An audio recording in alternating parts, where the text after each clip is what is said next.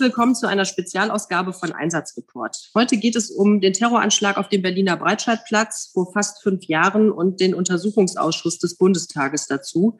Für die grüne Bundestagsfraktion haben Konstantin von Notz und ich diesen, diesem Ausschuss angehört und heute wollen wir zusammen mit unserem Referenten Ralf Igel über die zurückliegenden dreieinhalb Jahre der Ausschussarbeit sprechen. Aber zunächst will ich meine beiden Gesprächspartner einmal vorstellen.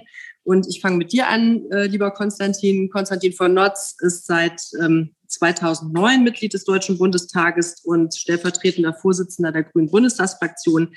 Er ist auch stellvertretender Vorsitzender des Parlamentarischen Kontrollgremiums, also das Gremium, das die Nachrichtendienste des Bundes ähm, überwacht und kontrolliert. Und ähm, er ist auch stellvertretendes Mitglied im Untersuchungsausschuss zum Anschlag auf dem Breitscheidplatz. Und ähm, ja, Konstantin hat in der Vergangenheit schon so ein paar Erfahrungen gesammelt, einige Erfahrungen sogar, was Untersuchungsausschüsse betrifft. Er war nämlich in der letzten Wahlperiode ähm, ähm, Obmann im NSA-Untersuchungsausschuss. Und äh, da ging es ja auch um Nachrichtendienste und äh, deren Methoden. Und äh, das konnten wir jetzt in unserem Untersuchungsausschuss auch gut gebrauchen, diese ja. Erfahrung. Das muss ich mal sagen. Herzlich willkommen. Moin, Irene. Vielen Dank, dass ich da sein darf. Dann haben wir noch ähm, Ralf Igel hier im Gespräch. Ähm, Ralf Igel ist von Haus aus äh, Polizeibeamter äh, und war ja. äh, zuletzt äh, Polizeibeamter hier beim äh, Deutschen Bundestag und ähm, war aber in den vergangenen dreieinhalb Jahren unser Referent äh, im Untersuchungsausschuss und hat uns wertvollst zugearbeitet. Ich will einfach mal betonen, ich glaube, ohne Ralf wären wir vollkommen abgesoffen in unserer Arbeit und äh, das wäre alles so nicht möglich gewesen. Und ähm, er wird uns auch heute durch diese ähm, äh, Spezialausgabe ähm, äh, moderieren. Und ja, lieber Ralf, ich übergebe jetzt einfach mal direkt an dich und vielleicht sagst du zu Beginn einfach auch noch mal ein paar Worte zu dir selber. Ja, vielen Dank, liebe Irene. Hallo Konstantin. Ähm, ja, erstmal vielen Dank für die netten Worte und für die Wertschätzung. Ähm, auch ich kann nur zurückgeben, es hat super Spaß gemacht. Ich habe keinen Tag bereut, äh, in diesen Untersuchungsausschuss mit euch einzusteigen. Äh, ja, nochmal kurz zu meiner Person. Mein Name ist Ralf Igel. Ich bin Referent bei der Grünen Bundestagsfraktion und betreue den ersten Untersuchungsausschuss. Insofern hatte ich das Vergnügen, die letzten dreieinhalb Jahre ähm, ganz eng und hautnah sozusagen äh, daran zu arbeiten und aufzuklären. Ähm, einleitend vielleicht noch mal so ein paar, äh, warum ich zum Untersuchungsausschuss und warum ich mich überhaupt entschlossen habe, diesen Weg zu gehen. Also ich kann mich noch gut daran erinnern, es war der Abend des 19. Dezember. Wir waren auf der Weihnachtsfeier in einem Lokal, wollten das Jahr etwas ausklingen lassen. Es war wie immer arbeitsreich gewesen. Dann erreichte mich ein Anruf der Leitstelle von der Bundestagspolizei und man äh, teilte mir mit, dass es wahrscheinlich einen Terroranschlag gegeben hat und bat mich darum äh, zu entscheiden, ob wir die Sicherheitsmaßnahmen fürs Parlament hochfahren. Und ich kann nur sagen, ich bekomme jetzt, wenn ich wieder drüber rede, immer wieder Gänsehaut. Und das war so für mich äh, auch der Startschuss zu sagen, äh, verrückt. Und da muss es was passieren und wir müssen das aufklären. Wie konnte es so weit kommen? Ähm, ja, das waren so meine persönlichen Beweggründe. Dann dauerte es anderthalb Jahre und dann kam ich zufällig an die Ausschreibung der Grünen Fraktion und ich dachte, oh, das liest sich ja interessant. Also und ich dachte sowieso, also wollte mich auch mal beruflich vielleicht noch mal verändern. Bin ja jetzt auch schon jetzt 54, damals war ich knapp über 50 Jahre und dachte aber auch bei mir so, na klappt das? Ähm, Grün und Sicherheit, passt das zusammen? Oder ähm, wie, und wie, wie würde das und wie passt das zusammen? Ich kann nur sagen, aus meiner Erfahrung perfekt. Also ähm, es ist eine unheimlich schöne Zeit gewesen. Wir haben ähm, vieles zusammen äh, gemacht. Äh, die Grünen trauen sich auch sozusagen die richtigen Fragen zu stellen, auch dann, wenn es weh tut. Und äh, versuchen aufzuklären ohne Scheuklappen und Denkverbote, sich selbst aufzuerlegen. Und das war auch eine Erfahrung für mich äh, unheimlich befreiend und jetzt unabhängig davon, äh, wie auch jetzt alles ausgegangen ist, ähm, ich glaube, wir sind ein gutes Stück vorangekommen in diesen dreieinhalb Jahren und haben doch, kann man heute sagen, eine ganz andere Geschichte geschrieben, aber dazu kommen wir dann später. So viel zu meiner Person. Ich würde dann jetzt noch mal kurz was sagen generell zum Anschlag und dann meine Fragen an Irene und Konstantin stellen. Also der verheerende Terroranschlag auf dem Berliner Breitscheidplatz vom 19. Dezember war entgegen offiziellen Darstellungen, so sehen wir es heute, keine kontextlose Tat eines Einzelnen. Die Rolle Anis Amris und seine Einbindung in radikal-islamistische Kreise in Nordrhein-Westfalen über Hildesheim bis nach Berlin muss bei eingehender Betrachtung daher neu bewertet werden. Der Untersuchungsausschuss des Bundestages wurde am 1. März 2018 mit großer Mehrheit eingerichtet. Die Arbeit im Untersuchungsausschuss gestaltete sich nicht immer leicht. Sie war oft vom Aufklärungsunwillen und Verzögerungsmanövern der die Regierung tragenden Koalitionsfraktionen geprägt. Trotzdem haben wir uns zusammen mit FDP und Die Linke durchgebissen und konnten so die Arbeit des Untersuchungsausschusses auch mit Unterstützung engagierter Journalisten und Journalistinnen gewinnbringend vorantreiben. Das alles hat entscheidend dazu beigetragen, sowohl das Anschlagsgeschehen wie auch die Einbindung des mutmaßlichen Täters in das deutsche und internationale islamistische Umfeld aufzuklären. So viel vorab. Irene, meine erste Frage an dich. Ähm, was waren, oder ich stelle sie mal an euch beide, Irene, Konstantin, was waren eure ersten Gedanken damals nach der Tat und wie habt ihr die Debatte danach wahrgenommen? Ja, also es war natürlich äh, also ein merkwürdiger Tag. Also ich glaube, jeder erinnert sich daran, wo er war und was er gemacht hat, als er die Nachricht bekam von diesem Terroranschlag auf dem Berliner Breitscheidplatz. Und ähm, ähm, wir haben uns ähm, danach natürlich ähm, ja ziemlich schnell also auch parlamentarisch mit diesem Anschlag befasst. Also es gab Sondersitzungen des Innenausschusses und ähm, wir haben ähm, da die Behördenleiter, nicht nur der Nachrichtendienst, auch der Berliner Polizei, der nordrhein-westfälische Innenminister war äh, ähm, bei uns im Innenausschuss. Also sozusagen alle Leute, die auch nur annähernd irgendetwas ähm, ja mit der Aufklärung oder ähm, halt eben mit diesem Anschlag in irgendeiner Art und Weise befasst waren. Und ähm, was mir nur aufgefallen ist oder auch aufgestoßen ist, ähm, dass wir ähm, relativ schnell ähm, darüber gesprochen haben, welche Konsequenzen man erziehen müsse. Ja, also ich kann mich daran erinnern, dass wir nach dem Anschlag wochenlang, monatelang über die Einführung der elektronischen Fußfessel oder über Burka-Verbote und ähm, all diese Dinge geredet haben, weil irgendwie jeder sofort wusste, ja gut, wenn es ein islamistischer Anschlag war, ja, dann muss man da jetzt irgendwie harte Maßnahmen ergreifen. Es wurde viel über das Asylrecht ähm, und das Ausländerrecht debattiert so als könne man mit einer Verschärfung äh, mehr innere Sicherheit herstellen. Und äh, wir als Grüne haben eigentlich ähm, ja ziemlich ähm, von Anfang auch deutlich gemacht, dass man zunächst einmal die Hintergründe untersuchen muss und wirklich erstmal genau herausfinden muss, was ist da eigentlich genau passiert, um dann auch wirklich Schlussfolgerungen zu treffen, ähm, also die länger als ein halbes Jahr durchtragen. Vielen Dank, Konstantin. Deine Einschätzung. Ja, das war sehr geprägt von diesen Sondersitzungen des Innenausschusses dann unmittelbar vor Weihnachten. Und äh, ich weiß noch, wie die Person äh, Amri bekannt wurde, während wir praktisch in der Innenausschusssitzung ja. saßen und äh, ähm, eine große deutsche Zeitung darüber berichtete, aus, aus offensichtlich äh, Sicherheitsbehördenakten, äh, um wen es sich handelt.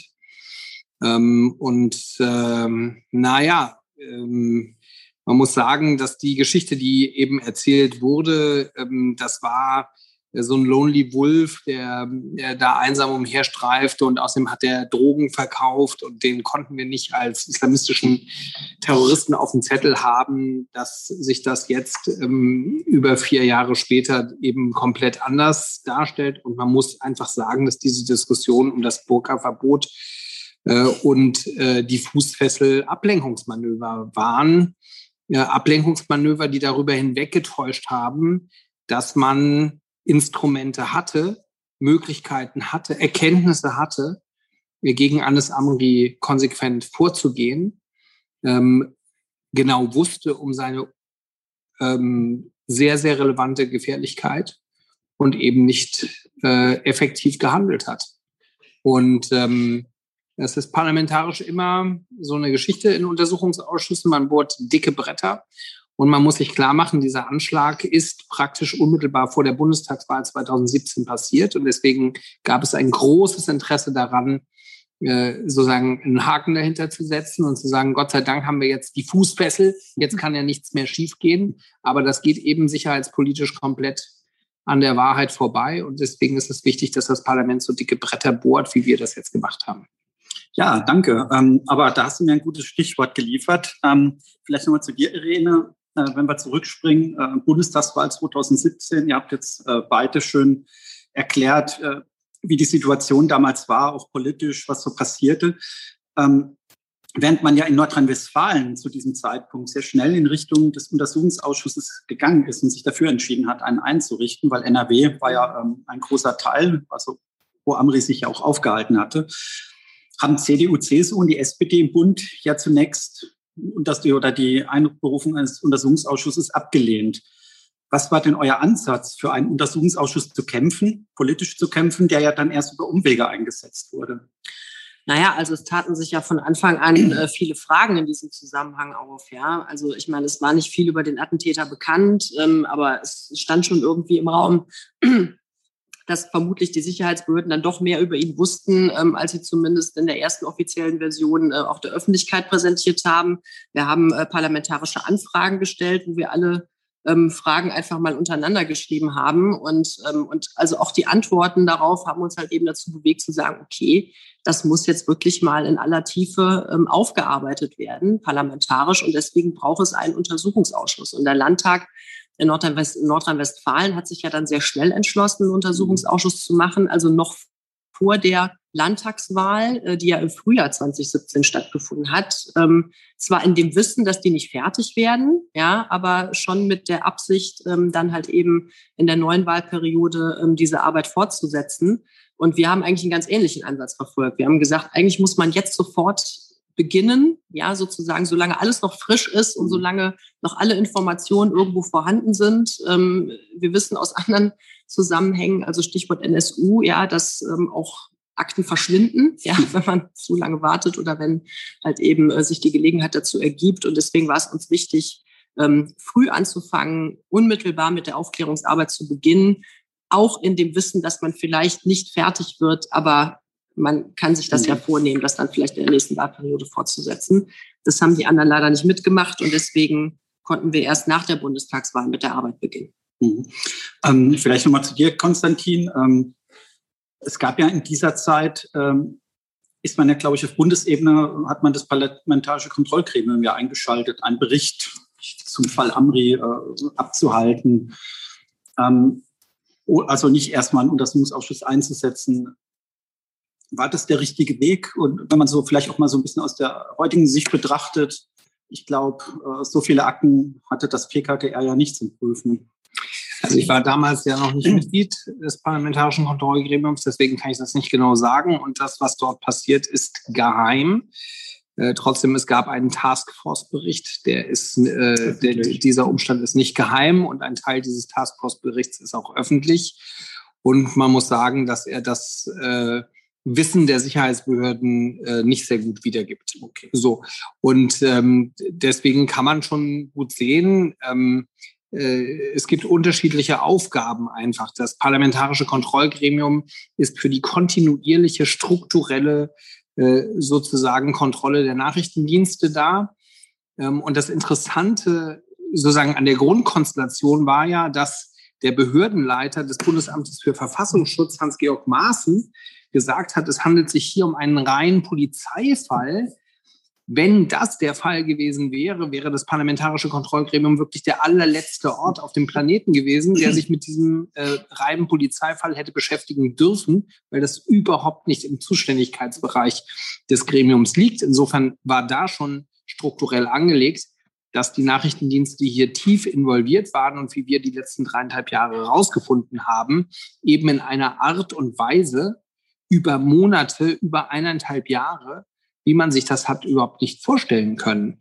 Und äh, wir finden ja jetzt noch in der Schlusskurve dieses Untersuchungsausschusses wesentliche Erkenntnisse über ähm, Zusammenhänge mit nachrichtendienstlichem Inhalt und Qualität äh, äh in den Akten und in der sozusagen Logik des Umgangs mit äh, äh Anis Amri, dass man wirklich sagen muss, die Bundesregierung der letzten Wahlperiode und dieser Wahlperiode hat alles daran gesetzt, die tatsächlichen Zusammenhänge ähm, und auch das eigene Versagen möglichst zu vernebeln und zu verschleiern. Und das Parlament hat versucht, äh, mit kontinuierlicher Arbeit ähm, dem entgegenzuwirken.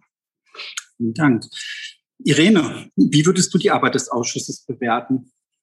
Ja, ich kann da eigentlich nahtlos anknüpfen. Also im Grunde genommen, äh, wenn man sich die ganzen ja, Vernebelungsabsichten mal ähm, genauer anschaut, beziehungsweise halt eben feststellt, dass es der Bundesregierung ähm, und ähm, auch den Koalitionsfraktionen also nicht wesentlich darum ging, ähm, diesen Sachverhalt und auch die ähm, Behördenbeteiligung in diesem Kontext irgendwie aufzuklären, muss ich sagen, haben wir doch viel erreicht. Ja, also das, was man ähm, relativ schnell sagen konnte, war, dass Anis Amri eben kein reiner Polizeifall war. Ja, anders wie der, äh, wie der Verfassungsschutzpräsident Maaßen das damals äh, dargestellt hat. Also das hat sich schon während der ersten Sitzung des Untersuchungsausschusses gezeigt, dass das Bundesamt für Verfassungsschutz wirklich tief drinsteckte im Fall Anis Amri. Ja, es gab eine eigene Personenakte äh, zu Anis Amri. Er ist mit nachrichtendienstlichen Mitteln äh, überwacht worden und, ähm, und äh, jetzt sozusagen auch dreieinhalb Jahre ähm, äh, später ähm, bestätigt sich das nochmal in einer Art und Weise, ähm, dass man sagen kann, im Grunde genommen waren die genauso dicht an ihm dran wie, wie jede Polizeibehörde, die mit ihm befasst war, ähm, ja, oder andere Sicherheitsbehörden. Also im Grunde genommen, äh, diese These vom reinen Polizeifall hat sich also ziemlich schnell und nachhaltig auch in Luft aufgelöst. Auch dass Amri angeblich ein sich selbst radikalisierender Einzeltäter gewesen ist. Ähm, auch das ist eine Blase, die komplett geplatzt ist. Also Amri war tief eingebunden in islamistische Netzwerke, in islamistische Kreise, ähm, nicht nur in ganz Deutschland, sondern auch ähm, äh, international. Ähm, er pflegte ähm, direkte Kontakte ähm, zum IS. Er war eingebunden in das sogenannte Abu Walla-Netzwerk, ja, also dieser Prediger aus, aus Hildesheim, der als Statthalter des IS in Deutschland galt und gegen den ja auch ein aufwendiger Prozess ähm, äh, vor dem Oberlandesgericht Celle geführt worden ist. Ähm, und egal, wo Amri auftauchte, er hatte sofort Kontakte und sofort Verbindungen in die Szene hinein und war vor allen Dingen auch von Anfang an, auch schon ähm, äh, lange Zeit vor dem Anschlag, hatte er Pläne verfolgt, ähm, halt eben einen Terroranschlag zu begehen, ja, mit Schnellfeuergewehren. Ähm, dann gab es Planungen, dass er einen Sprengstoffanschlag äh, am Berliner Gesundbrunnen-Center äh, verüben wollte mit mutmaßlich äh, ähm, zwei weiteren Beteiligten. Ähm, ja, und halt eben dann zum Schluss sozusagen diesen Anschlag auf dem Breitscheidplatz, ja, in den er auf jeden Fall involviert war. Und, ähm, und es hat sich im Grunde genommen herausgestellt, dass er eigentlich durchweg hochgefährlich war, ja, und ähm, aber dann halt eben vom Radar der Sicherheitsbehörden gerutscht ist. So. Und warum das passiert ist, das war natürlich eine wesentliche Aufgabe für uns im Untersuchungsausschuss, das eben zu klären. Die Ursachen dafür sind vielfältig. Ich denke, da kommen wir gleich nochmal im Detail so ein bisschen zu. Aber ähm, dass es passiert ist, ist natürlich unverzeihlich und man muss unterm Strich sagen, der Anschlag hätte verhindert werden können. Danke, Irene. Starke Worte. Ähm, Konstantin, möchtest du ergänzen oder wie siehst du das? Ja, also bei all diesen Terrorplanungen und terroristischen Motivationen, die bei Amri da waren, ist das Erstaunliche, dass es den Sicherheitsbehörden eben äh, überhaupt nicht verborgen geblieben ist, sondern sie haben eigentlich, nicht Amri ist im Sommer 2015 nach Deutschland gekommen, nachdem er vier Jahre lang im Gefängnis in Italien war.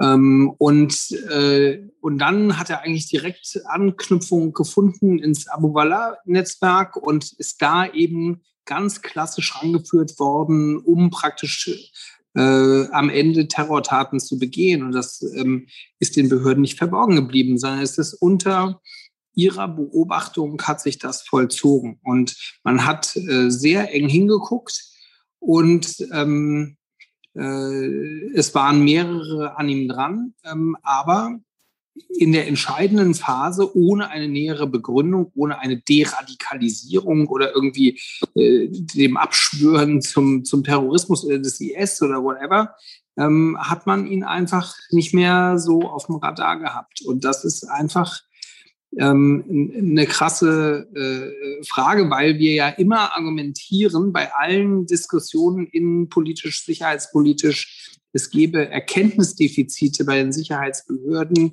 das große Going Dark und so. Ähm, das war bei Amri überhaupt nicht der Fall. Da war alles lichthell. und man wusste, der Mann ist super gefährlich und der will einen Anschlag begehen und der ist in Deutschland, man könnte ihn vielleicht sogar äh, äh zurückführen. Das hat man alles nicht gemacht. Man hat die Instrumente nicht genutzt, sondern erst dann irgendwie hat er sich da, äh, äh, ja, und dann wollte er sogar ausreisen aus Deutschland und da hat man ihn nicht gelassen.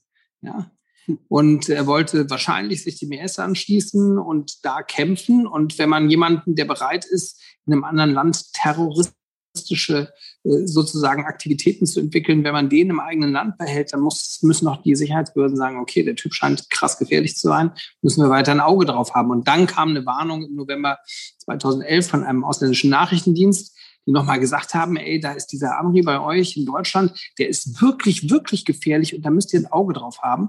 Und trotzdem begeht er dann sechs Wochen später den Anschlag. Das ist mega krass. Und wenn man dazu noch nimmt, dass er eben auch äh, in der organisierten Kriminalität sehr aktiv war, gegen ihn ganz normale Strafverfahren wegen schwerer Gewalttaten liefen und so, dann muss man sagen, bei Amri waren von 25 möglichen Warnlampen 30 an. Und trotzdem hat er am Ende den schwersten salafistischen Anschlag in der Geschichte der Bundesrepublik begangen.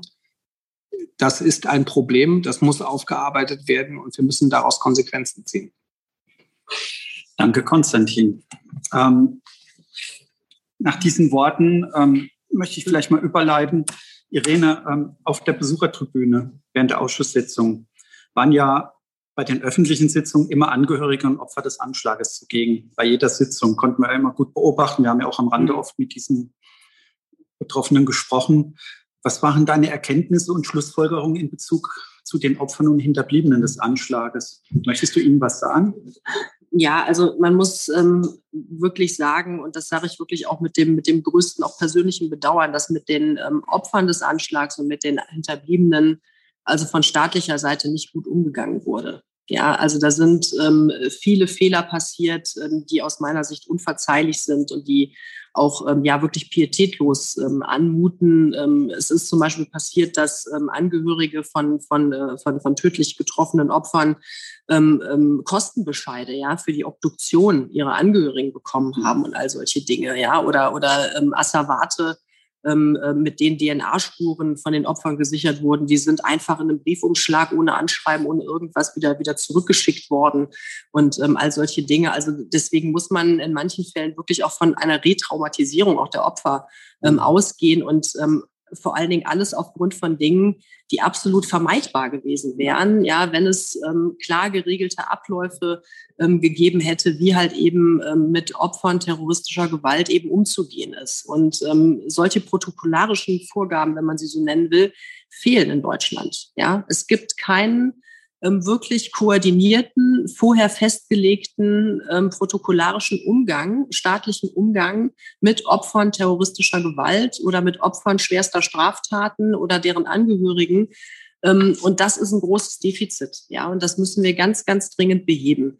Es gibt ähm, eine Stelle beim Bundesamt für Bevölkerungsschutz und Katastrophenhilfe, die nennt sich NOAA. Die ist zum Beispiel mhm. zuständig für die Betreuung von, von Terroropfern im Ausland, also von deutschen Terroropfern im Ausland. Ähm, da gibt es solche Ansprechstellen. Ja, also für deutsche Terroropfer im Ausland oder deren Angehörige gibt es halt eben mit nur eine solche Ansprechstelle, die nicht nur ähm, die Opfer betreut oder deren Angehörige betreut ähm, und ihnen dabei behilflich ist, zum Beispiel bestimmte Dinge zu regeln, sondern die halt eben auch so ein bisschen darüber wacht, dass, ähm, also wie die Kommunikation auch läuft zwischen staatlichen Stellen und auch ähm, den Opfern beziehungsweise auch den Hinterbliebenen. Und sowas müsste es halt eben im Grunde genommen äquivalent auch für ähm, Opfer im Inland geben. Ja, das gibt es nicht. Ja, und ähm, das ist, ähm, deswegen ist es auch von unserer Seite aus, und ich glaube, da sind wir aber auch mit allen Fraktionen im Deutschen Bundestag einig, ähm, dass es ähm, eine solche Stelle auch ähm, für Terroropfer hier im Inland geben muss. Das ist eine ganz wichtige Forderung. Aber dass es vor allen Dingen auch in jeder Behörde klar sein muss, wie geht man mit Opfern von schweren Straftaten um? Ähm, wie sind da die Abläufe? Was muss man beachten? Wen muss man hinzuziehen? Also, dass wirklich jeder Beamte, egal auf welcher Behörde, ganz genau Bescheid weiß, was er zu tun hat und was er besser nicht tut, ja, wenn, wenn so etwas passiert.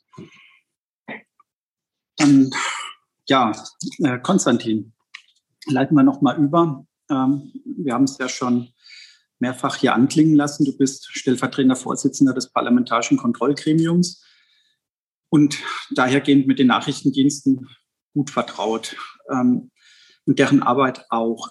Wie gestaltet es sich denn die Aufklärungsarbeit im Untersuchungsausschuss in Bezug auf BFV und BND? Also das, was man darüber öffentlich sagen darf. Ja, also ich meine, wir haben da ja eine äh, langjährige Geschichte sozusagen der Intransparenz und ähm, des ähm, schwierigen Kommunizierens äh, dieser Behörden in der Öffentlichkeit. Ähm, ich glaube, ähm, es gibt äh, ein großes Verständnis dafür, dass gerade in diesem sensiblen Bereich der Terrorismusabwehr ähm, auch Dinge nicht immer glatt laufen und auch Fehler gemacht werden. Das ist total menschlich und auch natürlich. Und es gibt keinen hundertprozentig perfekten Schutz und ähnliches. Ähm, und das war auch nicht unsere Herangehensweise. Wir wollten nicht die Schuld für diesen Anschlag irgendwo abladen. So, aber wenn sowas passiert, muss man schon so eine Fehleranalyse machen und überlegen, was ist gut gelaufen, was ist schlecht gelaufen. Und da muss man einfach sagen, der verfassungsrechtliche Auftrag aus unserem Grundgesetz für einen Untersuchungsausschuss, einen parlamentarischen Untersuchungsausschuss, ist öffentlich zu verhandeln, was hier gut und was hier nicht gut gelaufen ist. Und dafür braucht es auch behördenseitig Transparenz. Und natürlich, und also weder Irene noch ich stellen grundsätzlich in Frage, dass natürlich Nachrichtendienste bestimmte Dinge machen, die auch zumindest für eine bestimmte Zeit wirklich geheim und auch tatsächlich geheim sein müssen. Aber wenn das Kind in den Brunnen fällt, wenn ein schwerer Terroranschlag passiert, ähm, wenn eine schwere Mordserie passiert, wie beim NSU, dann muss man eben unter diesem Gesichtspunkt des Staatswohls und der Abwägung von Interessen ähm, einfach auch der Transparenz und der öffentlichen Rezeption dessen, was passiert ist, einen hohen Stellenwert einräumen. Und das tut die Bundesregierung nicht. Das tun auch diese Behörden nicht. Und ich glaube nicht, dass es irgendjemandem hilft. Ich glaube, dass es den Behörden massiv schadet, weil natürlich öffentlich wahrgenommen wird, dass da gemauert wird und immer lieber zwei Sätze zu wenig als einer zu viel gesagt werden. Und ich finde, nach so einem Anschlag kann man das schlecht machen. Insofern muss man sagen, bei den Aussagen der Zeuginnen und Zeugen haben wir ähm, oftmals feststellen müssen, dass es sehr schwierig war, die relevanten Informationen äh, zu erfragen, ähm, sie zeitnah aus den Akten entnehmen zu können. Viele Sachen waren geschwärzt oder ganze Aktenteile entnommen. Und äh, da funktioniert dann eine saubere Aufarbeitung nicht. Und was dann bleibt, ist der böse Schein. Ähm, zusammen mit den Dingen, die wir jetzt eben gegen all diese Widerstände herausgefunden haben. Ähm, und ich würde mir da wirklich eine stärkere Kooperation äh, wünschen und kann immer nur sagen, verfassungsrechtlich ist das auch so gewollt. Die Art und Weise, wie geschwärzt und sozusagen uns Informationen vorgehalten werden in der ganzen Pauschalität, mit der die Bundesregierung das die letzten Untersuchungsausschüsse, die ich verfolgt habe, äh, äh, praktiziert, ist meiner Ansicht nach offenkundig verfassungswidrig.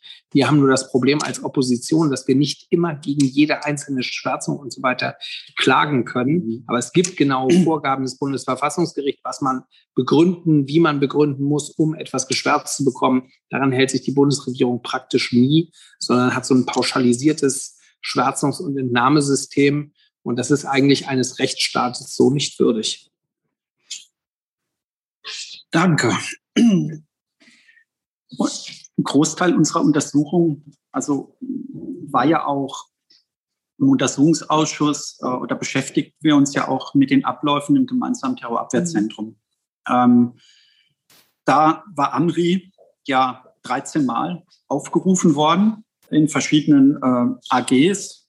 Und das muss man sich so vorstellen, da sitzen halt äh, alle Geheim, also der Verfassungsschutz, der BND, das Bundeskriminalamt, die zugehörigen Landesämter für Verfassungsschutz an einem Tisch und besprechen dann Anis Amri oder Fälle äh, mit Terrorbezug.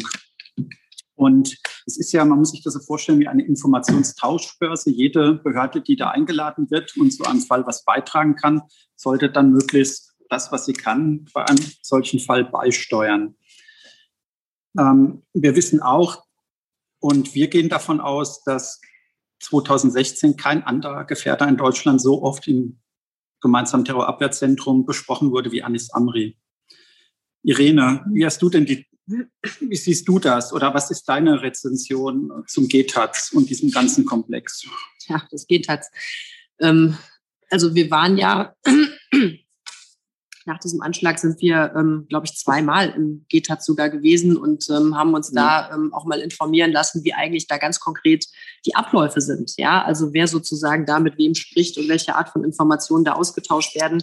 Weil ähm, also das gemeinsame Terrorabwehrzentrum und das GTAZ, ja, ähm, einer Einrichtung, einer Informationstauschbörse, ähm, wie du schon äh, gesagt hast, ähm, wo nahezu 40 äh, Sicherheitsbehörden des Bundes und, der Länder am Tisch sitzen, suggeriert ja zumindest auch schon vom Namen her der Öffentlichkeit, dass da Terrorabwehr stattfindet. Mhm. So, und wir wollten wissen, findet da Terrorabwehr statt?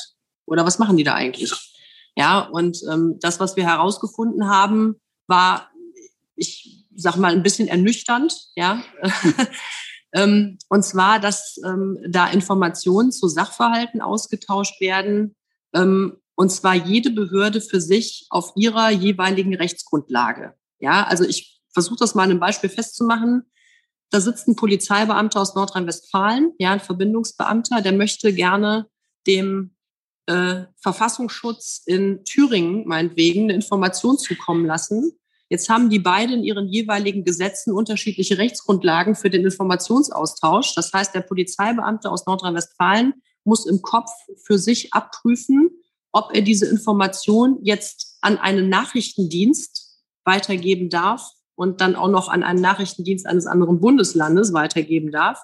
Und derjenige, der die Information hört, muss für sich im Kopf abprüfen, darf ich die überhaupt hören? Ja. Und wenn ich sie höre, darf ich damit irgendwas anfangen? Also es ist hochkompliziert, aber genauso ist es halt eben gewollt wahrscheinlich, weil das nämlich am Ende dazu führt, dass zwar Informationen ausgetauscht werden, aber es halt eben doch sehr häufig nach unserem Eindruck dazu kommt, dass Informationen, die an anderer Stelle gebraucht werden, ähm, eben nicht dort ankommen oder eben nicht dort in Gänze ankommen oder dass der Informationsaustausch halt eben sehr, sehr schleppend abläuft. Und vor allen Dingen, dass am Ende niemand die Verantwortung dafür übernimmt, was mit diesen Informationen eigentlich mhm. passiert. Und das ist im Fall Amri halt eben wirklich ähm, ja, eklatant aufgefallen. Ja, also es haben da die verschiedensten Sicherheitsbehörden, du hast gerade gesagt, Ralf, 13 äh, Mal ist Anis Amri dort aufgerufen worden. Ähm, sein Fall ist besprochen worden. Seine Absicht, einen Terroranschlag mit Schnellfeuergewehren verüben zu wollen, ähm, ist dort besprochen worden mit den unterschiedlichsten Behörden, immer in unterschiedlichster Zusammensetzung. Ähm, aber zum Beispiel diese Informationen, die von dem ausländischen Nachrichtendienst ähm, sechs Wochen vor dem Anschlag gekommen sind, die sind halt eben auch im GTAZ gelandet. Ja, und da sollte dann eine andere Behörde überprüfen, ähm, was es mit diesen Informationen auf sich hat. Ja, es gab aber kein Controlling, ähm, was daraus geworden ist. Ja, also es ist irgendwie so komplett versandet und am Ende wollte es niemand gewesen sein und am Ende hatte niemand sozusagen den Hut auf und die Verantwortung dafür. Und ähm, deswegen ist das GTAZ für uns oder die Verfahrensweise dort ähm, auf jeden Fall für uns nochmal ähm, ein Beleg mehr, zu sagen, es braucht eine Verrechtlichung der Abläufe dort. Ja, es gibt kein Gesetz, das das regelt, ja, sondern es braucht wirklich eine Verrechtlichung der Abläufe, dass wirklich glasklar ist, welche Information fließt von A nach B, aus welchem Grund, wie wird diese Information verarbeitet und wer trägt am Ende die Verantwortung dafür, dass diese Informationen auch entsprechend weitergegeben und auch verarbeitet werden. Das muss man in ein Gesetz schreiben, anders geht's nicht. Ja, und ähm, das ist das ist der Fall Amri einfach auch nochmal eine Riesenlehre gewesen, dass man das eben so macht. Und ähm, ansonsten kann man sich halt eben auch diesen Umgang mit, mit Gefährdern, ähm, ja, also ansonsten wird da halt eben nichts draus. Ja. Und ähm, es hat schon eine wichtige Veränderung im GTAZ gegeben. Ähm, dort sind in der Vergangenheit ähm, bis zu diesem verheerenden Anschlag ähm, nur sogenannte Gefährdungssachverhalte besprochen worden. Ja, also das, was ich eben gesagt habe, Amri wollte einen Anschlag begehen mit Schnellfeuergewehren. Dieser Sachverhalt ist dort besprochen worden. Als man dann gemerkt hat, nee, mit Schnellfeuergewehren will der wahrscheinlich gar nichts machen, ja, hat man sich überlegt, okay, dann ist an dem Sachverhalt auch nichts dran und schon ist Amri vom Radar gerutscht, ja. Mhm. Inzwischen hat man die Verfahrensweise geändert. Inzwischen sagt man, es werden nicht mehr nur reine Sachverhalte dort besprochen, sondern auch die Gefährlichkeit von Personen. Ja, hätte man diese Verfahrensweise damals schon gehabt, wäre die Chance vielleicht groß gewesen, dass man Amri weiter im Auge behalten hätte. Ja, auch im GTAZ weiter im Auge behalten hätte, weil er hat ja an Gefährlichkeit nicht eingebüßt. Er hat nur seine Pläne geändert. Es waren halt eben keine Schnellfeuergewehre mehr, sondern er wollte dann was anderes machen. Ähm, das hat man damals nicht gesehen. Die Verfahrensweise war eine andere. Und ähm, deswegen ist es wahrscheinlich am Ende auch so gekommen, wie es gekommen ist, bedauerlicherweise. Aber es führt, wie gesagt, an einer Verrechtlichung der Abläufe dort einfach kein Weg vorbei. Ähm, sonst äh, wird am Ende die Verantwortung sozusagen, wenn was passiert, wie eine heiße Kartoffel hin und her geschoben. Und das können wir nicht akzeptieren. Mhm. Ja, Konstantin, ähm, geht hat's, äh, ich möchte nochmal äh, in deine Richtung dann auch nochmal zum Ver Beteiligung Verfassungsschutz äh, nochmal ein bisschen überleiten, was wir ja noch nicht besprochen haben oder was uns ja auch ein Schwerpunkt unserer Arbeit war und was wir herausfinden konnten, dass es ja auch äh, Einsatz von nachrichtendienstlichen Mitteln gegen Amri gab. Ähm, sprich, V-Personen waren in seinem Umfeld und äh, es gab dann Hinweise von ausländischen Nachrichtendiensten, die in GTAZ gelandet sind und geprüft wurden oder äh, dass der Verfassungsschutz, ich glaube, das kann man auch öffentlich sagen, hatte dann gerade in dieser letzten Sitzung äh, die Hand gehoben und sagte, wir kümmern uns darum. Aber es gab nie eine Rückmeldung. Ähm, und dann, ja, es ist ja auch schon mal angeklungen, Hans-Georg Maaßen damals, der immer nur vom reinen Polizeifall sprach. Ähm, wie schätzt du das Wirken und die Befassung des BFV so grundsätzlich nochmal vor diesem Hintergrund ein? Und vielleicht mal noch eine Information einflechten. Es gab ja dann auch nochmal einen Whistleblower oder einen ehemaligen Quellenführer aus dem Landesamt für Verfassungsschutz in äh, Mecklenburg-Vorpommern, der ja dann auch nochmal brisante Informationen für uns als Ausschuss hatte, hm, die ja dann auch irgendwie im Bundesamt für Verfassungsschutz versandet sind. Hm. Also es ist, glaube ich, die Grundproblematik ist so, wie die äh, von Irene beschrieben wurde. Wir haben das Problem, dass wir eine Schnittstelle von 40 Behörden haben. Und dann kommen zwei Dinge zueinander. Das erste ist, dass ähm, die Struktur eben aus der sozusagen dieser föderale Sicherheitsbehördenaufbau ähm, kommt. Die ist eben jetzt auch äh, 70 Jahre alt. Und man muss einfach sehen, früher ging es darum, ob der Extremist dann in Wuppertal, der lebt da und der wohnt da. Und dann hat sich eben äh, das Landesamt für Verfassungsschutz um den Extremisten gekümmert. Heute haben wir es mit hochmobilen ähm, Gefährdern zu tun, die nicht nur zwischen den Bundesländern jeden Tag dreimal hin und her reisen, sondern durch ganz Europa und im Zweifel durch die halbe Weltgeschichte reisen. Und unsere Struktur ist aber immer noch Wuppertal. Und das ist ein Problem, ja. Und dazu kommt die verheerende Logik der großen Koalition, ähm, die einfach zu oft koaliert hat in den letzten Jahren, die eben Polizei und nachrichtendienstliche Aufgaben von der rechtlichen Seite immer mehr sozusagen verschmelzen lässt und die, die Schnittmenge zwischen diesen Behörden wird immer größer. Ja, jedes Jahr wird die größer. Und dann hast du alleine in GTAZ 16 Landesämter für Verfassungsschutz, 16 Landespolizeien plus der Bundespolizei, ähm, also plus Bundes, äh, Bundespolizei und BKA, ähm, BFV, MAD ähm, äh, äh, ähm, und mit dem BND.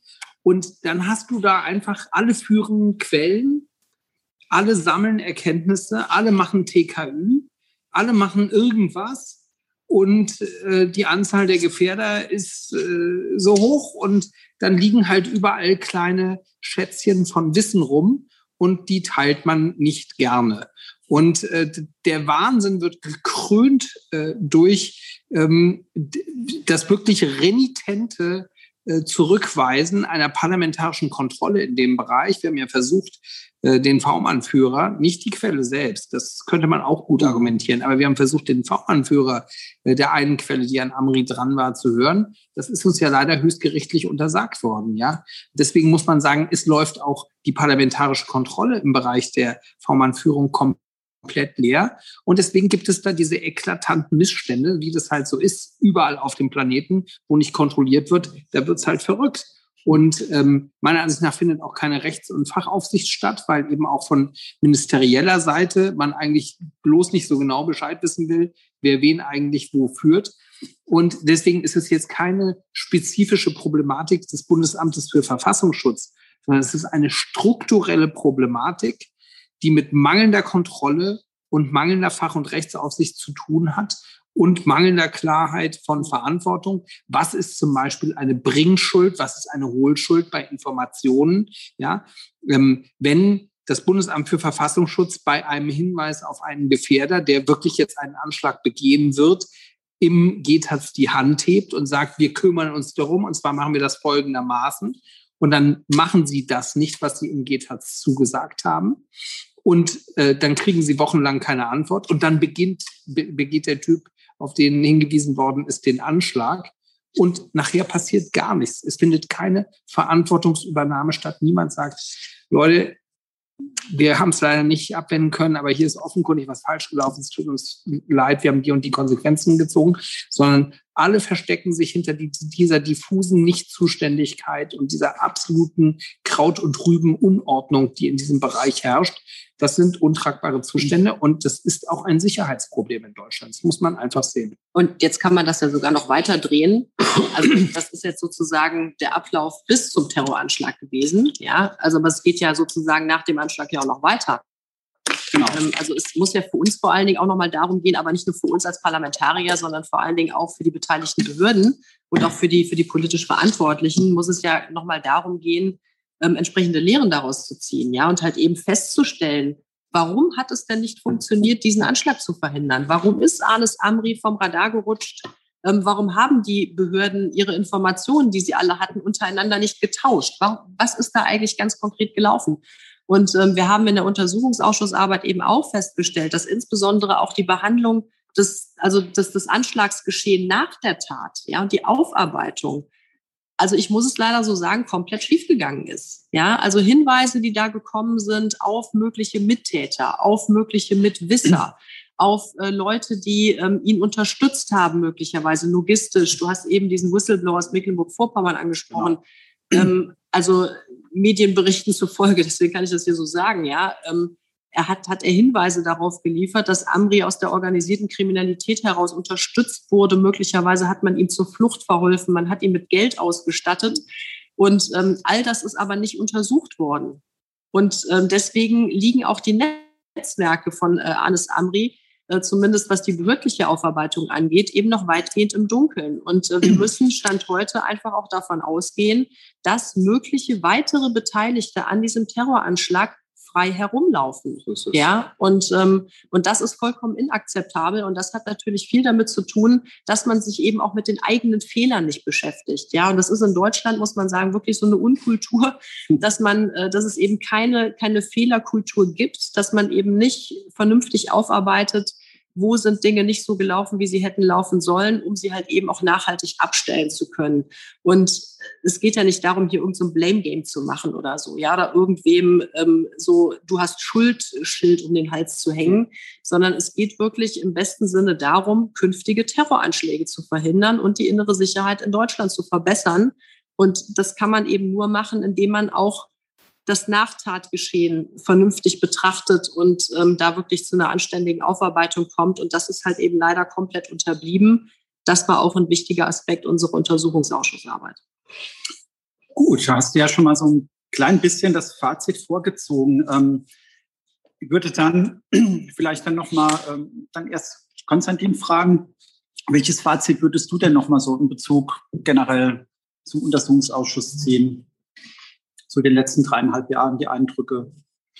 Ja gut, also ich würde behaupten, sozusagen wie so ein Schiff aus dem Nebel, ähm, die Problematik des Geschehenen und die Strukturen hinter diesem Anschlag sind in den letzten dreieinhalb Jahren durch die Arbeit des Untersuchungsausschusses deutlich hervorgetreten. Aufgeklärt sind sie nicht. Und strafrechtlich ist das Ding schon gar nicht zu Ende. Und das sagt ja auch die Bundesregierung, die immer noch von einem Einzeltäter redet, obwohl sie immer äh, noch sozusagen ein wesentliches Ermittlungsverfahren gegen Mumu 1 führen, den eigentlichen Strippenzieher. Und das ist äh, ähm, sozusagen nur eine Person. Vermutlich stecken sehr viel mehr Leute hinter dem Anschlag. Und um bei Irene nochmal anzuknüpfen, man muss davon ausgehen, dass Leute, die Amri unterstützt haben beim Anschlag auf dem Breitscheidplatz, dass die selbst Terroranschläge begehen. Das haben wir in Bataclan gesehen, das kann man in x anderen Beispielen sagen. Die Leute sind terrorgeneigt, die sind gefährlich. Gerade wenn einer der Iren was gemacht hat, dann neigen die dazu, das zu machen. Und natürlich auch aus einer Kriegslogik heraus, aus deren Perspektive versuchen die sich Strafverfolgung zu entziehen, um einen weiteren Anschlag danach zu begehen. Und insofern ist das ein verheerendes Versäumnis, wenn man die relevanten Tatbeteiligten, die es gegeben haben muss, eben einfach nach wenigen Wochen ohne vernünftige Vernehmung abschiebt, wie Billy Benamar und Ayari und andere. Die sind alle weg. Ähm, und das ist einfach ein äh, hartes Versagen ähm, äh, der Bundesregierung. Und vielleicht das nochmal, wir wollen, glaube ich, und also uns ist das, glaube ich, ganz wichtig, uns geht es nicht darum, einzelnen Beamten nachzuweisen, dass sie irgendwas falsch gemacht haben. Das ist ein schwieriger Job, das ist ja völlig außer Frage, ähm, bei dem auch Sachen schiefgehen können. Aber es gibt hier eine klare politische Verantwortung. Und dass dieser Anschlag bei den groben Stockfehlern, die passiert sind, vollkommen konsequenzlos politisch geblieben ist, das ist schon irritierend und ähm, das ist genau die mangelnde Fehlerkultur, von der Irene spricht. Und ähm, das ist eine der Erkenntnisse, die wir jetzt aus dem PUA mitnehmen. Und ich glaube, wir haben tatsächlich ähm, zur Aufklärung der Strukturen beigetragen, wenn man ähm, gerade das äh, äh, Sondervotum der ähm, äh, demokratischen Opposition liest, äh, von Linken, FDP und Grünen, von uns, ähm, äh, dann kann man gut sehen, äh, was bei den Ermittlungen sozusagen hinten runtergefallen ist und was aber zu der Wahrheit dieses grauenvollen Anschlages einfach dazugehört. Und insofern hat äh, das Parlament hier, glaube ich, ähm, äh, einen wichtigen Beitrag zur Aufarbeitung äh, dieses Terroranschlags beigetragen. Danke, Konstantin. Dann Irene, dein Fazit. Ja, also ich will vielleicht einfach auch nochmal so ein paar Schlussfolgerungen nennen, ähm, also die sich für uns jetzt aus der Untersuchungsausschussarbeit einfach ergeben haben. Also wie Konstantin schon sagte, es geht ja jetzt nicht darum, die persönliche Schuld oder das persönliche Versagen einzelner Beamtinnen und Beamter ähm, hier irgendwie auszubreiten oder an den Pranger zu stellen oder sonst irgendwas, da, weil darum geht's auch nicht. Und ich würde auch ähm, auch bei den vielen Zeuginnen und Zeugen, die wir gehört haben, ähm, also niemandem da unterstellen, irgendwie persönlich ähm, sozusagen verschuldet, also verschuldet oder irgendwie vermeidbar ähm, irgendwie falsch oder bewusst falsch gehandelt zu haben, sondern es geht einfach um strukturelle Probleme in unseren Sicherheitsbehörden. Und, ähm, und das, was äh, Konstantin vorhin nochmal gesagt hat, also allein schon diese Verpolizeilichung der Nachrichtendienste, ja, und die, und die Vernachrichtendienstlichung der Polizei, also da, wo sozusagen die Schnittmenge zwischen diesen beiden äh, Bereichen immer größer wird, führt natürlich strukturell dazu, ähm, dass es eine Verunklarung auch von Aufgaben und Zuständigkeiten gibt. Ja, wenn jeder alles macht, dann machen alle nichts. So. Und das ist halt ein, ähm, ein großes Problem. Und deswegen hat das Trennungsgebot nicht nur einen verfassungsrechtlichen Zweck, der aus unserer Geschichte irgendwie resultiert, sondern er hat auch einen ganz praktischen äh, Nutzen oder es hat auch einen ganz praktischen Nutzen, einfach damit auch Aufgaben und Zuständigkeiten wirklich verklart werden und sich jeder sozusagen dessen bewusst ist, was er da zu tun hat. Und ähm, wenn wir nochmal über die Gefährder sprechen, ähm, also natürlich ist es nicht einfach ähm, bei einer ähm, großen terroristischen Gefahr und bei einer steigenden Anzahl von Gefährdern in den unterschiedlichsten Phänomenbereichen wirklich alle Leute, die da irgendwie relevant sind, äh, 24-7 im Blick zu haben. Ja, das ist völlig klar. Aber deswegen braucht es da vor allen Dingen auch eine vernünftige Priorisierung und auch da eine gute Aufteilung ähm, in der Arbeit zwischen den verschiedenen Sicherheitsbehörden. Und ähm, wir können uns da äh, gut vorstellen, dass man da auch nochmal ähm, in der Zusammenarbeit zwischen Bund und Ländern auch nochmal zu anderen rechtlichen Vereinbarungen miteinander kommt, um sich zum Beispiel bei der Gefährderüberwachung gegenseitig zu unterstützen oder um zum Beispiel auch ähm, ja die Justiz entsprechend ähm, äh, auszustatten, ähm, äh, Verfahren, Strafverfahren, die gegen diese Leute laufen, eben auch entsprechend zusammenzuziehen, um ihre auch habhaft zu werden. Mhm. Wie du das eben auch schon sagtest, gegen Anis Amri liefen zahlreiche Strafverfahren, jedes für sich genommen, ich sag mal, nicht der Rede wert, ja, bis auf ein, zwei. Aber wenn man die alle zusammengezogen hätte, ergibt sich da ein relevanter Punkt. Und das wäre vielleicht auch geeignet gewesen, ihn da aus dem Verkehr zu ziehen, hätte er den Anschlag nicht begehen können. Ähm, offene Haftbefehle, ja, ähm, die nicht vollstreckt werden, ist auch so ein Problem. Aber auch das hat wieder was Strukturelles. Es hat viel mit der Ausstattung auch der Behörden zu tun, mit der personellen Ausstattung, auch eine Frage der Priorisierung. Und wenn man jetzt nochmal auf den europäischen Kontext schaut, es gibt europaweit immer noch keine einheitliche Definition des Gefährderbegriffs. Es gibt noch nicht mal eine einheitliche Terrorismusdefinition. Ja, hm. was ist Terrorismus oder was ist Rechtsextremismus, was ist Islamismus? Das wird in den europäischen Mitgliedstaaten ganz unterschiedlich gesehen. Und das führt natürlich auch zu Informationsverlusten ähm, ja, weil einfach die Dinge unterschiedlich betrachtet werden und ähm, dann irgendwie gar nicht klar ist, ähm, ist der eine jetzt in Frankreich ein Gefährder, ähm, ist das in Deutschland auch, ist das in Belgien oder in Italien? Es ist einfach sehr, sehr unterschiedlich und deswegen müssen wir auch da unbedingt zu einer Vereinheitlichung kommen, ähm, damit man eben nicht nur eine gemeinsame Sprache spricht, sondern vor allen Dingen auch ein gemeinsames Vorgehen etablieren kann. Und ähm, aber da müssen wir im bundespolitischen Kontext mit anfangen. Also ja. wenn wir das in 16 Bundesländern noch nicht geeint kriegen, dann lohnt es sich nicht nach Europa zu gucken. Aber es ist trotzdem wichtig, dass man das eben auch im europäischen Kontext im Blick behält. Ja. Danke, Irene. Und ganz zum Schluss noch eine Frage an euch. Also, wie weit sind wir mit der Aufklärung eigentlich gekommen? Und wurmt es euch, dass die Arbeit jetzt aufgrund der zu Ende gehenden Legislaturperiode zunächst abgeschlossen werden muss? Und gibt es noch offene Fragen, die euch ganz besonders beschäftigen? Ja, also ich würde sagen, wir sind sehr weit gekommen mit der Aufklärung. Also wir haben zwar jetzt ähm, äh, eine Reihe von offenen Fragen formuliert und ähm, halt eben lange ähm, erklärt, was nicht gut gelaufen ist und ähm, was auch die Untersuchungsausschussarbeit im Endeffekt behindert hat. Aber man kann wirklich resümieren, trotz aller Widrigkeiten.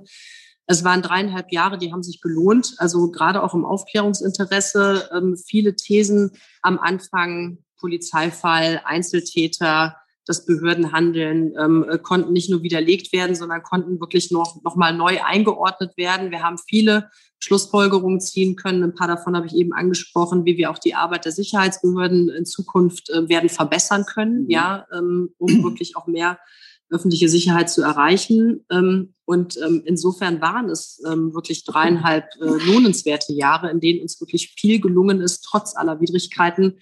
Natürlich bleiben zentrale Fragen offen. Ja, und das wurmt einen natürlich. Und ich finde es gerade auch mit Blick auf die Opfer und deren Angehörigen ähm, absolut unbefriedigend, dass fast fünf Jahre nach dem Anschlag diese Tat immer noch nicht komplett aufgeklärt ist und dass immer noch nicht klar ist, ähm, wer eigentlich alles hinter diesem Anschlag steckte. Ja, also von Anis Amri weiß man, ja, von Bilal Ben Ammar, seinem engen Vertrauten, da wird es dann schon schwieriger. Ja? Ähm, und obwohl er ähm, verdächtigt war, an diesem Anschlag mhm. beteiligt gewesen zu sein, hat man ihn in sein Heimatland äh, Tunesien abgeschoben, bevor man seine konkrete Tatbeteiligung komplett zu Ende ermittelt hat. Ja? Und so ist es auch mit vielen anderen Personen äh, passiert im Umfeld von Anis Amri.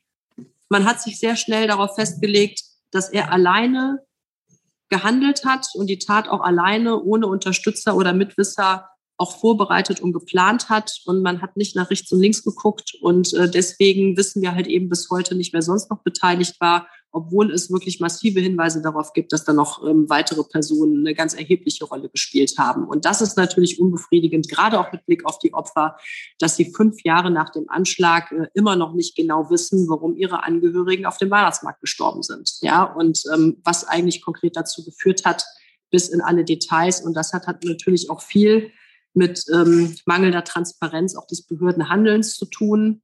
Ähnliches erleben wir ja auch im NSU-Kontext. Ja, zehn Jahre nach der Selbstenttarnung ähm, weiß man immer noch viel zu wenig. Ja, und das hat eben auch viel damit zu tun, dass ähm, Sicherheitsbehörden eben auch ihr Handeln nicht in einer Art und Weise offenlegen, dass es für die Öffentlichkeit auch nachvollziehbar ist. Und deswegen braucht es natürlich auch Ausschüsse wie diesen, ja, solche Untersuchungsausschüsse, die versuchen, das dann am Ende in angemessener Art und Weise aufzuarbeiten.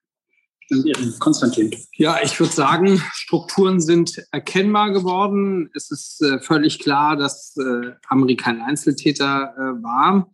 Ähm, aber ähm, es sind relevante Fragen noch offen. Ähm, zunächst mal, ähm, ich glaube, dass in der Diskontinuität von ähm, Untersuchungsausschüssen ein hoher Wert liegt. Es schmerzt einen immer irgendwie jetzt aufzuhören. Dann immer, wenn man das letzte Mal die Akten liest, versteht man alles noch besser als davor. Und deswegen, das würde sich beliebig auch so fortsetzen lassen, wenn man das jetzt noch fünf Jahre weitermacht. Ähm, aber es liegt ein hoher Wert darin, dass man gezwungen ist, mit einer Frist das zu Ende zu dribbeln und zum Abschluss zu bringen und auch erstmal einen Doppelstrich drunter zu ziehen. Ähm, so, das tut der Ausschuss. Wir haben unsere Schuldigkeit in dieser Legislatur getan. Wir haben den Auftrag des Deutschen Bundestages ähm, erfüllt ähm, und das so weit gemacht, wie es irgendwie ging. Es ist beschämend, dass die Bundesregierung da so eine schlechte Rolle gespielt hat bei der Aufklärung einer so relevanten Straftat, aber sei es drum. Ähm, so, trotzdem ähm, äh, sind Dinge offen. Und ich kann nur sagen, auch der GBA muss sich genau angucken, was der Untersuchungsausschuss jetzt aufschreibt. Und die Frage ist, sind da draußen Leute unterwegs, die an diesem Terroranschlag beteiligt waren, die nicht von der Justiz bisher zur Rechenschaft gezogen worden sind? Und bei Bilal Ben Amar äh, sage ich, ähm, es ist keine, er ist zweimal vernommen worden, aber er ist nicht ordentlich und nicht angemessen und nicht verhältnismäßig vernommen worden für jemanden, der unter konkretem Tatverdacht stand und der zehn Tage nach dem Anschlag, volle zehn Tage nach dem Anschlag, einfach von der Bildfläche verschwunden war. Ja, wir haben ungeklärte DNA-Spuren im LKW. Ähm, wir haben viele offene Fragen im Hinblick auf die Flucht. Wir haben konkrete Hinweise auf eine Finanzierung und Anstiftung aus der organisierten Kriminalität in Berlin. Mhm. Das sind alles Dinge, da gibt es ähm, von Seiten der Justiz einen, ähm, äh, das Legalitätsprinzip und äh, wenn es da Verdachtsmomente gibt, muss ermittelt werden. Und ich würde sagen, nach den Erkenntnissen unseres Untersuchungsausschusses muss weiter ermittelt werden und gegebenenfalls müssen auch nochmal Sachen angefasst werden, die inzwischen schon äh, abgehakt worden sind. Und äh, ich habe bezüglich dieses Verbrechens, ähm, äh, glaube ich, dass die deutsche Öffentlichkeit ähm, einen Anspruch hat, dass die Dinge, dass hier jeder Stein umgedreht wird und das ist nicht passiert. Und ich kann nur davor warnen, man sieht das am Oktoberfestanschlag, aber auch bei der schwelenden Wunde, die der NSU geschlagen hat und die bis heute eben nicht ähm, befriedet sind, weil der Staat diesem Aufklärungsinteresse nicht nachgekommen ist, offenkundig nicht nachgekommen ist. Der Breitscheidplatz sollte eine solche schwelende Wunde nicht werden. Und insofern gibt es einen klaren Auftrag, hier den Dingen weiter auf den Grund zu gehen, unabhängig von der parlamentarischen Arbeit in dem Bereich. Ja, vielen Dank. Dann sind wir am Ende unseres Gespräches. Also kann mich nur für das angenehme und sehr interessante Gespräch bedanken. Ralf, das wollen wir auch tun. Vielen Dank. Genau. Aber vielen Dank. Und auch vielen Dank an unsere Zuhörer, die äh, hoffentlich ein bisschen den Eindruck gewinnen konnten, was so ein Untersuchungsausschuss ausmacht und wie unsere Chefaufklärer hier an die Sache rangegangen sind und was wir in den letzten dreieinhalb Jahren so bewegen konnten. Ich hoffe, es hat Spaß gemacht. Sie können uns gerne wieder zuhören. Wie ich gehört habe, ähm, Irene hat ja eine Reihe in ihren Podcasts und ja, wie gesagt, bleiben Sie dran und gerne wieder. Haben Sie eine gute Zeit. Tschüss. Tschüss. Danke, Ralf.